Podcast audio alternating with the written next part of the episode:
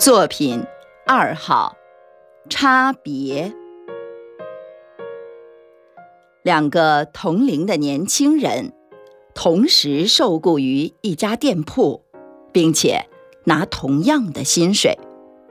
可是，一段时间后，叫阿诺德的那个小伙子青云直上，而那个叫布鲁诺的小伙子却仍在原地踏步。布鲁诺很不满意老板的不公正待遇。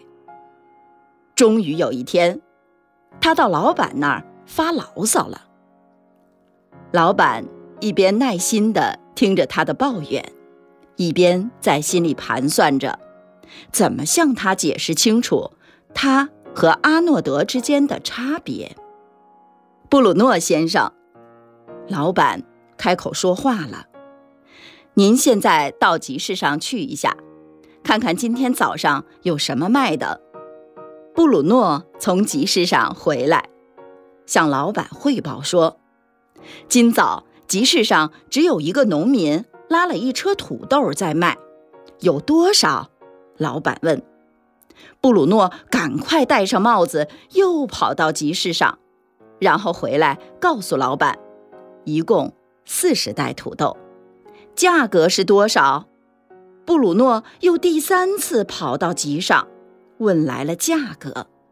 好吧，老板对他说：“现在，请您坐到这把椅子上，一句话也不要说，看看阿诺德怎么说。”阿诺德很快就从集市上回来了，向老板汇报说：“到现在为止。”只有一个农民在卖土豆，一共四十口袋，价格是多少多少？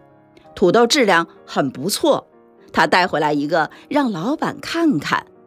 这个农民一个钟头以后还会弄来几箱西红柿，据他看，价格非常公道。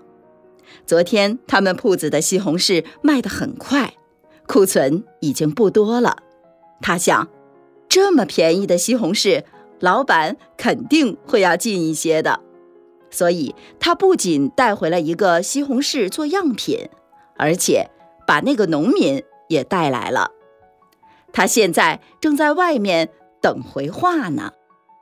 此时，老板转向了布鲁诺说：“现在您肯定知道为什么阿诺德的薪水比您高了吧？”